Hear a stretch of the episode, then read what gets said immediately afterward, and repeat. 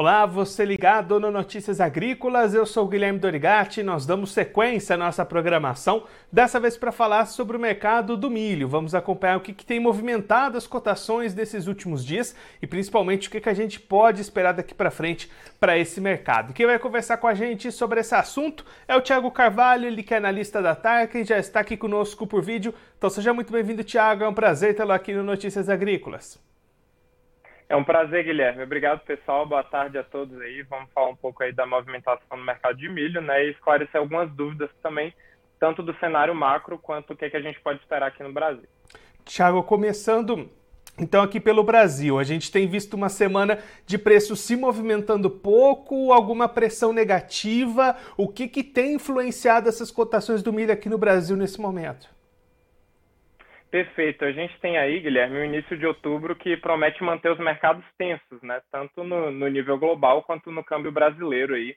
É, a gente vê que primeiro na sexta-feira passada, em meio a um quadro político aí e, e, econômico meio conturbado, o USDA ele surpreendeu, né, corrigindo a produção de milho norte-americana de 2021 para baixo, e isso faz com que reduza também os estoques de passagem para 21-22 é, essa mudança aí na, na, na questão da, da movimentação americana influencia, é claro, no preço brasileiro diretamente.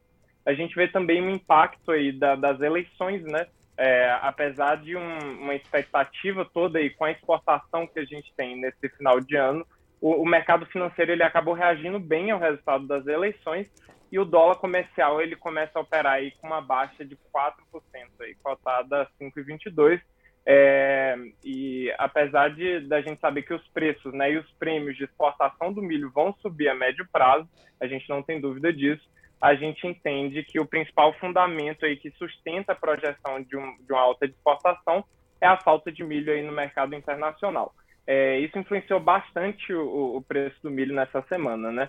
É, a gente vê também que as trades elas ainda estão envolvidas em muitas burocracias para a parte de exportação é, isso faz também com que o mercado ele fique mais parado. Então a gente vê pouca movimentação, mas no, no cenário geral a gente vê o, os preços descendo. Né? Em Sorriso, por exemplo, a gente vê o milho caindo aí de 66 para 61, em Rio Verde de 75 para 70, Cascavel 81 para 72. Então a gente vê uma movimentação aí é, de, de descida né, na, na última semana muito atrelado ao dólar, tá, Guilherme? É, referente ao clima também, a gente vê uma, uma previsão é, de um clima mais seco, com temperaturas mais altas, mas o produtor ele se encontra otimista aí nesse, nesse início aí de, de é, tanto da, da, do plantio quanto da colheita quando se trata do milho e da soja, né? A, a previsão da Conab também influenciou bastante, a gente viu aí na, na quinta-feira que para o milho primeira safra a gente está esperando uma redução de 1,5% na área a ser cultivada, né? Isso aí vem bastante devido à, à elevação dos custos e também de uma migração para cultivos mais rentáveis, né? É, o plantio também está bastante avançado no sul do país, é, onde as precipitações elas estão é, mais distribuídas e mais frequentes. Isso favorece o, o desenvolvimento inicial aí apesar das baixas temperaturas, né, que retardam a emergência aí, é, em algumas regiões. É, então a gente tem um cenário aí de, de conseguir dar vazão. É, a gente espera que vai ter muita desocupação em dezembro, janeiro. Isso pode causar uma baixa, tá, é, no milho aqui. E, e, a complexidade dos acontecimentos também que estão afetando os mercados, tanto nesse ciclo pré e pós-pandemia, eles deixam essa curva aí de tendências para qualquer preço assim devidamente impreciso. É, o primeiro grande ponto central que a gente tem que ficar atento, né, continua sendo o quadro inflacionário é, e a dosagem também na taxa de juros. Além disso, o clima também, o clima na América do Sul a gente vê como um principal fator para essa movimentação de preço. É, a gente ainda está em ano de laninha e, e a atenção é bastante importante para isso nos próximos meses. Tiago, você comentou aí sobre as exportações, né? A gente tem visto esses volumes bastante elevados nesse ano, até se a gente comparar com o ano passado. Sim. O que, que a gente pode esperar daqui para frente? Essa exportação vai continuar forte mesmo com essa queda de dólar que você comentou? É, a, a, gente viu até uma diminuída aqui nessa semana, mas a, a tendência ainda continua de ser forte, né? As, as exportações brasileiras elas seguem um bom ritmo elas, elas demonstram uma, dem uma demanda global agora centralizada entre dezembro e janeiro. Ela já vai estar limitada aí para fevereiro. Isso acontece diante de, de, uma logística brasileira, né? A gente está vendo aí, a gente está na véspera de uma super safra de soja, né, Guilherme? Então a gente sabe que o produtor ele vai estar atento a isso a partir ali de, de fevereiro, é, final de janeiro. Então a gente sabe que tem um limite, tá, para ter essa atenção toda à exportação. É, mas dada a situação dos estoques globais, né, bastante apertados aí, nos Estados Unidos a gente viu um clima seco e quente, né, uma queda de 7,7% aí na produção em redução em relação à, safra 2021-22. Na Europa a gente viu seca também, um forte calor, então teve uma queda aí de 17,2% no que estava previsto. E na China também, ah, principalmente ali no, no sudoeste, né, com arroz e com milho também, por conta do calor, a gente vê uma redução aí de 25,2%. É, esse cenário internacional fazem com que é, a exportação do, do, do, milho aqui no Brasil ela entre em destaque. É, a gente viu também que na safra, por exemplo, você comentou do ano passado, mas em 2001, 2002, a gente exportava, por exemplo, 2,5 milhões de toneladas. Se a gente for pensar na, nas estimativas da Conab, agora a gente está falando de 37 milhões de toneladas aqui para a gente escoar para o mercado internacional. É, e em 2019 a gente bateu o recorde disso, né, com 42,8 milhões de toneladas. Agora, para setembro, a gente fechou com um volume de mais de 6 milhões e meio de toneladas para embarcar, sendo que é, 95% aí dessa quantidade já está embarcado. É, para esse mês de outubro agora, a gente tem uma estimativa de 3,6 milhões de toneladas é, e a gente espera né, que é, com, com o mercado financeiro, aí, com, com essa reação que a gente teve é, após a eleição também, a gente tem uma diminuída então deu uma travada assim essa semana por conta da exportação, mas a gente não tem dúvida que no médio prazo é, os prêmios aí, os preços de exportação do milho vão subir. Então existe oportunidade para o produtor, principalmente aí nos próximos dois meses. Lembrando que em fevereiro a tendência aí é, é que isso diminua, né? Que, que o foco do produtor vai para a soja. A gente deu uma travada também essa semana, como eu, eu citei lá no início, por conta das burocracias ali das trades também ainda tem muito milho aqui no Brasil. É, o Paraná ele vendeu aí menos de, de 40% do milho safrinha. O Mato Grosso do Sul é menos de 50%. Goiás está na casa do, dos, quatro, dos 40% também, 40%. O Mato Grosso está mais adiantado com 70%. É, e sem contar que os compradores no mercado interno eles estão bem cobertos, né? E a margem do etanol está ruim. Então a, a, gente sabe que, que a exportação continua sendo um, um, uma coisa muito importante. E o principal fator disso é a demanda internacional, né, bastante crescente. É, no curtíssimo prazo, a gente vê, então, é, uma problemática aí, principalmente relacionada ao dólar. Não está vantajoso hoje você já, já focar nisso, mas a gente sabe que no médio prazo isso tende a ser bastante importante, a exportação aqui no, no Brasil. A gente continua bastante otimista aí para esse fim de ano, tá? Então, Thiago, esse produtor que ainda tem essa quantidade grande de milho da segunda safra que você destacou, né, aí esses números estaduais. Então, é, nesse momento não é muito interessante ele participar do mercado, mas daqui a pouquinho vai aparecer oportunidades boas. Perfeito, exatamente. É, e, e ele tem que prestar muita atenção aí nessa janela, né? Porque como eu falei, se o produtor ele deixa aí para vender só no final de dezembro, início de janeiro, a gente sabe que vai ter um movimento de rápido, porque o produtor quer se livrar para conseguir e focar na soja, e isso pode afetar os preços, tá? Pode fazer com que os preços caiam. Então, o produtor ele tem que tomar cuidado com isso também. É óbvio que ele tem que estar atento ao câmbio, né? A gente sabe que no momento específico agora ele pode dar uma esperada, mas logo, logo ele já tem que pensar no escoamento aí desse milho, senão isso pode ficar mais preocupante quando a gente entra aí no período de, de foco aí maior na soja, tá?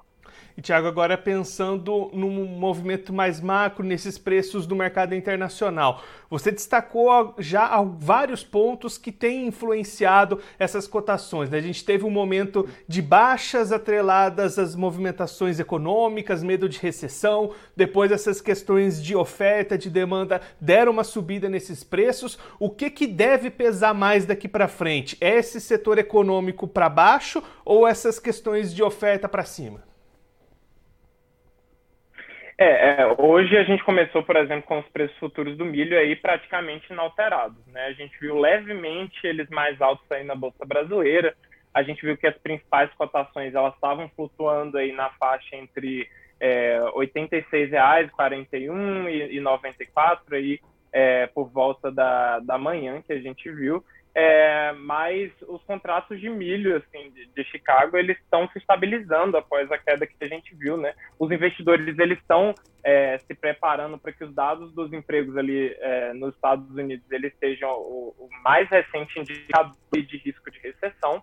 Então eu ficaria bastante atento aí a esses dados aí de emprego, tá? Que vão sair é, e os traders também estão avaliando muitos riscos para o fornecimento de grãos ali no do, do, Mar Negro, né? Eu acho que esses dois fatores aí são merecem bastante atenção nas próximas semanas. É, por outro lado, a gente vê também, Guilherme, que, o, que os mercados de milho e soja eles foram bastante pressionados aí essa semana pelo clima favorável ali para a safra americana e pelas expectativas aí, né, de, de safras abundantes no, no, exportador rival, que, que é o Brasil, né, que é a gente. A gente viu aí as estimativas da Conab, a gente vê o otimismo que a gente tem quanto às próximas safras aí brasileiras, e isso tudo afeta aí a, o, o, mercado de milho, né. O, o dólar ele está operando também com bastante volatilidade, então isso prejudica o ritmo aí de comercialização voltado ao cenário internacional, né? A gente vê também que, que a queda dos preços na, na Bolsa de Mercadorias é, de Chicago pode trazer alguma pressão também nas cotações do mercado interno, tá? Isso afeta bastante o nosso dia a dia aqui, ainda que a gente vê que o, os produtores eles se mostram é, um pouco pouco dispostos aí a, ofertar grandes volumes do, do cereal para venda nesse momento, né? Mas é sempre bom a gente acompanhar agora, principalmente que que o, que o Brasil está bastante ditado pela exportação, é, o produtor não deve deixar de acompanhar aí a CEBOT e, e os movimentos do dólar também, tá?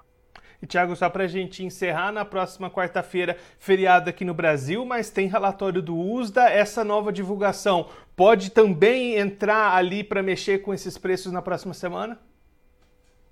É, com certeza. A gente viu aí que na sexta-feira, né, por exemplo, é, com aquele quadro político e econômico que a gente estava, o, o, o USDA ali, ele, ele surpreendeu corrigindo a produção de milho norte-americano de 2021 para baixo, com certeza merece a nossa atenção é, ver aí o que é que, o que, é que eles vão projetar para frente. É, como eu disse, a situação nos Estados Unidos e na Europa estão ditando bastante aqui o, o preço e o movimento do milho no mercado interno porque a gente está bastante dependente dessa exportação. Eu acho que isso é o grande destaque para essa safra e é, esse relatório vai, é, com certeza, direcionar a gente para um dos caminhos que a gente vai ter com os próximos movimentos aí do, do mercado nos Estados Unidos. Tiago, muito obrigado pela sua participação, por ajudar a gente a entender todo esse cenário, tudo isso que tem influenciado o mercado nesse momento. Se você quiser deixar mais algum recado ou destacar mais algum ponto que você acha importante para quem está acompanhando a gente, pode ficar à vontade. É, pessoal, acho que a mensagem final é, é, é, ficar atento a conseguir dar a vazão, né? A gente vai ver que tem, tem muita desocupação aí em dezembro, em janeiro, isso pode causar uma baixa. Então é importante acompanhar isso. É, o clima também, como eu falei no início, aqui na América do Sul, ele ainda continua sendo o principal fator para essa movimentação de preço também. A gente ainda está em ano de laninha, né? Então toda atenção aí é importante. É, eu queria também deixar um recado aí para vocês acompanharem as cotações também de milho, de soja, outras informações de mercado no aplicativo da Tarkin, né? No nosso site também vocês podem pesquisar Tarkin.ag ou pesquisar o nome da Tarkin no, é, na sua loja de aplicativos aí também, para conseguir acompanhar o mercado e estar tá inteirado aí das últimas notícias, tá? Muito obrigado, Guilherme, pela oportunidade. Obrigado a todo mundo que está assistindo também. Tiago, mais uma vez, muito obrigado. A gente deixa aqui o convite para você voltar mais vezes, sempre contribuir conosco e com todos os produtores do Brasil. Um abraço, até a próxima. Obrigado. Abraço, Guilherme. Esse o Thiago Carvalho, ele que é analista da TAR, quem conversou com a gente para mostrar o que, que tem influenciado as cotações do milho neste momento, tanto no mercado internacional como aqui no Brasil. Entre os fatores que o Tiago destacou aqui para a gente, o principal destaque é a atenção do produtor brasileiro para janelas de exportação. A exportação é o que vai balizar os preços do milho aqui no Brasil. O Tiago destacou isso bastante aqui para a gente. E aí o produtor precisa ficar atento a essas janelas de comercialização. Neste momento e para o curto prazo, Thiago trazendo uma situação de queda no dólar, o que puxa esses preços nos portos para baixo. Então não seria muito interessante essa comercialização neste momento, mas o produtor também não pode esperar muito. A partir de fevereiro, toda a logística de exportação deve ser revertida para a safra de soja, que promete ser bastante robusta aqui no país, então a janela de exportação deve ficar bastante aquecida, com muitas vendas de milho entre dezembro e janeiro. Isso também pode puxar os preços para baixo. Então o produtor precisa ficar atento, observando essas movimentações cambiais e aproveitando as oportunidades que podem aparecer entre essas janelas de exportação para conseguir vendas positivas e boas margens de rentabilidade para negociação da sua safra de milho, safra de milho que ainda está bastante disponível aqui no, no país. O Thiago até trouxe os números estaduais, mais da metade desse milho ainda disponível aqui no Brasil para negociação. Então, até por isso, esse grande volume, o produtor precisa ficar atento e aproveitando essas janelas de comercialização. Agora, antes da gente encerrar, vamos conferir como é que estão as cotações neste momento dos preços futuros do milho, começando pela Bolsa de Chicago, a CBOT, aí na tela para você acompanhar o vencimento dezembro 2022, sendo cotada a 6 dólares e 81 centos o bushel, alta de 5,75 pontos. O março 23 valendo 6 dólares e 88 centos o bushel, alta de 5,25 pontos. Maio 23, também subindo 5,25 pontos, valendo 6 dólares e 90 centos o bushel. E o julho 23, valendo 6 dólares e 84 centos o bushel, alta de 4,25 pontos. Agora a Bolsa Brasileira, a B3, também alta novembro 22, valendo R$ 86,41 a saca, alta de 0,43%. O janeiro 23, valendo R$ 91,48 a saca, alta de 0,29%. Março 2023 sobe 0,07%, valendo R$ 93,97 a saca. E o maio 2023 valendo R$ 92,85 a saca, alta de 0,27%. Bom, eu vou ficando por aqui, mas você se inscreva no canal do Notícias Agrícolas, assim você acompanha os nossos vídeos, as nossas entrevistas, fica por dentro de todas as novidades do Notícias Agrícolas. Aproveite também para mandar o seu comentário, sua pergunta, interaja conosco e com a nossa programação. Eu vou ficando por aqui, mas a nossa programação volta daqui a pouquinho. Notícias Agrícolas, 25 anos ao lado do produtor rural. Participe das nossas mídias sociais no Facebook Notícias Agrícolas, no Instagram, arroba Notícias Agrícolas e em nosso Twitter, arroba Noteagri. E para assistir todos os vídeos, se inscreva no YouTube, na Twitch, no Notícias Agrícolas Oficial.